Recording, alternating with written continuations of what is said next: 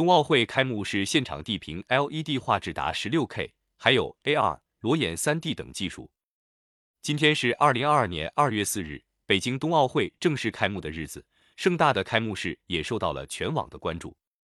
据央视报道，科技赋能艺术是本次开幕式的一大亮点。开幕式视效总监王志欧在专访中透露，开幕式上观众会看到人工智能、AR、裸眼 3D 等多种技术的综合运用。整个鸟巢超大地屏将首次实现全 LED 影像，以取代传统的地屏投影，画质将达到 16K。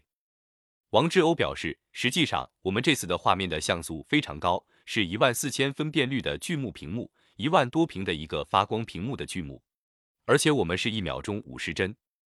所以整场内容下来之后，这么大的数据量，每次一个节目都是几个 T 的数字内容，大家可以想象它是非常大的数字科技工程。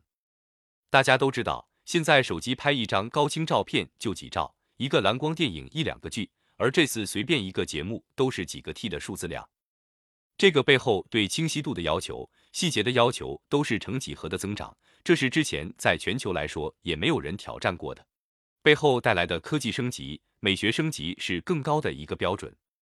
王志欧强调，从演出的那一刻开始，我们希望给全球人民带来中国新的一个语言。